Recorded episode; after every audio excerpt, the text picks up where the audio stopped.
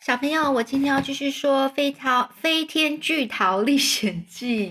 好，那上次呢，我们说到了，就是是不是他那个詹姆斯想到办法是怎么样呢？就是呃，想要拉一些一些特别的线绳子，然后由海鸥把帮他们呢，把那个桃子巨桃呢给怎么样离开海面啊，对不对？那接下来呢？这几分钟过后呢，一切都准备就绪喽。现在这个桃子顶端变得非常的安静，就除了蚯蚓之外，大家都不见了。这个蚯蚓一半的身体无所事事的躺在太阳下，无所事事是怎么样？就是它都没有什么事情，它就坐在那里，在干嘛？看起来就像一条肥美多汁又粉嫩的香肠。所有的海鸥呢，都看得一清二楚，就是非常清楚啦。那。这个他的另外一半身体呢，则垂进了通道里面，所以它不是整个身体都在外面哦，它有一半的身体是垂到那个通道里面的。那詹姆斯呢，他就蹲在通道口处，接近桃子表皮的地方。他怎么呢？他就接近了蚯蚓的身边，手中握着一个用丝绳做成的绳套，然后静静等待第一只海岸的海鸥接近。那绿色老蚱蜢还有瓢虫也藏身在通道里，紧抓着蚯蚓的尾巴，准备随时听从詹姆斯的指令，把蚯蚓快速往下拉，帮助它脱离危险。脱离危险就是让它不至于怎么样被海鸥给咬走嘛，啄啄走。所以呢，再往下进入桃子巨大的果核里，萤火虫正努力的打光，照亮整个房间。好让辛苦吐丝做丝绳的蚕，还有蜘蛛小姐能够专注的工作，而蜈蚣也在那里，他拼命的为他们加油。詹姆斯可以清楚听见下面不时不时呢就传来叫喊的声音呢，呃，就是快吐丝啊，蚕，快吃啊！你这只肥胖的大蓝虫，快点，快点，要不然我们就把你丢下去喂鲨鱼。詹姆斯小声的说。哎，第一只海鸥来了！别动，别动，蚯蚓，千万不要动！一有危险，我们就会把你拉下去。这时候呢，蚯蚓苦苦哀求说：“拜托你，不要让让他们把我捉，把我抓走，也不要让他们捉到我。”这时候呢，这个詹姆斯就跟他说：“不会，不会，嘘，小声一点。”那詹姆斯呢，就用眼眼角余光呢，去看见、瞥见，就是眼睛，就是。呃，没有直直的看哦，他是用眼角去看，瞥见了有一只海鸥正朝着蚯蚓飞扑下来。哎，才一眨眼的时间呢，才一眨眼的时间就是很快的时间，它就飞到眼前了。詹姆斯可以清楚看见它小小的黑眼睛，还有弯弯的鸟喙。鸟喙就是鸟全前面那个那个嘴巴，我们就说是鸟喙。他张着嘴，准备从蚯蚓的背上好好啄一块肥美的鲜肉。这时候，詹姆斯大笑一声，拉！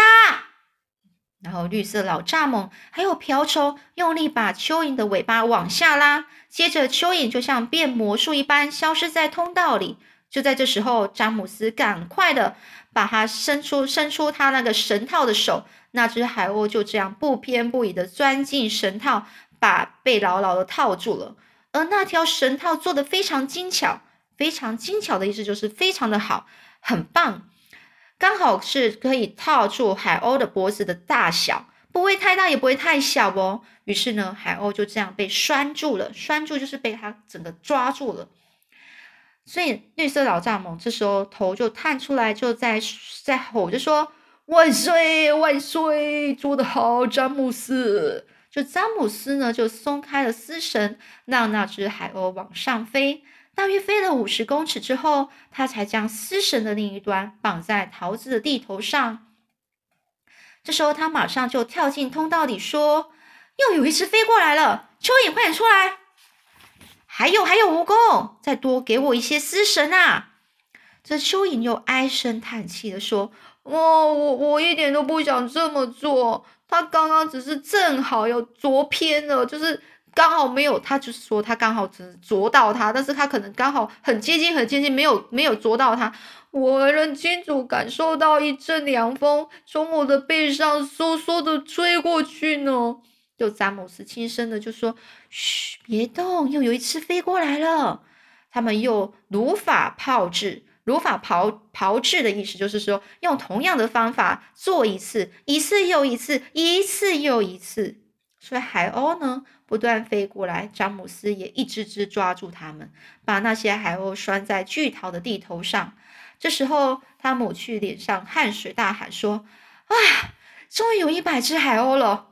大家异口同声说：“继续抓，继续抓！”詹姆斯继续抓呀，就两百只海鸥喽，三百只海鸥喽，四百只海鸥喽。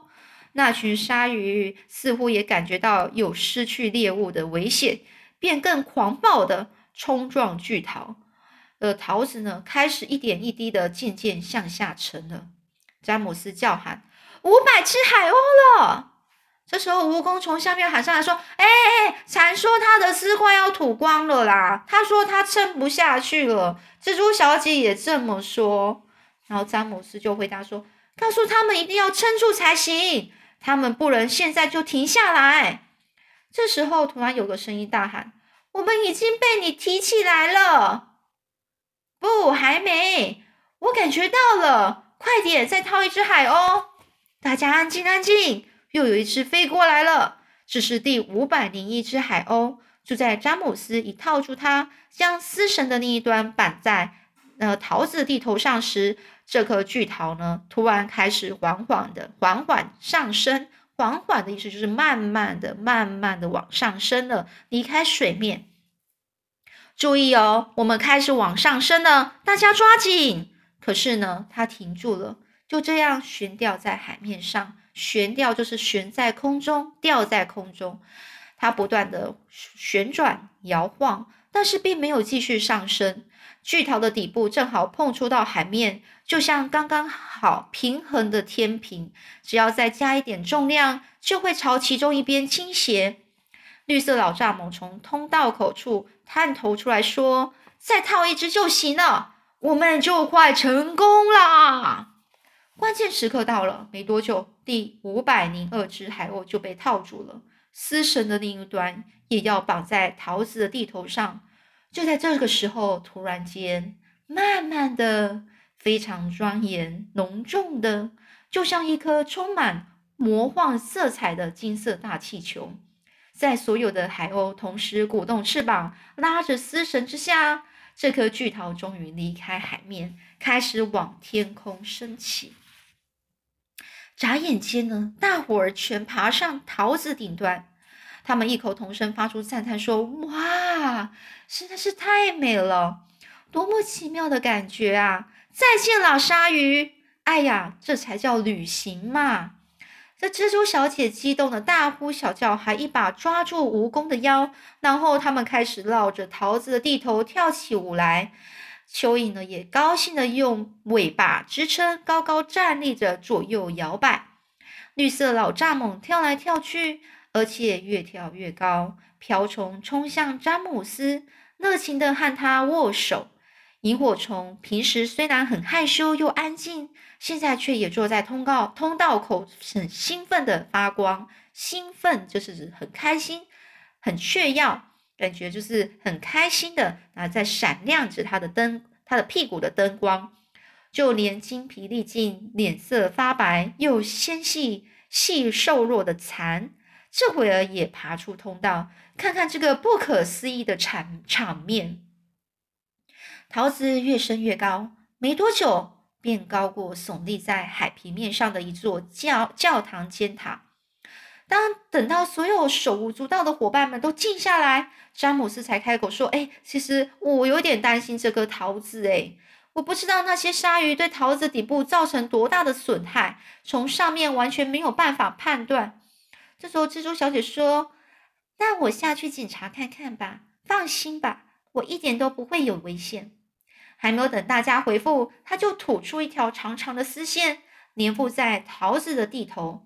他一他说：“我一会就回来。”那他一说完呢，就沉着的走到桃子边缘，就纵身一跃，纵身一跃就往侧面一跳，一边往下坠落，一边放长丝线。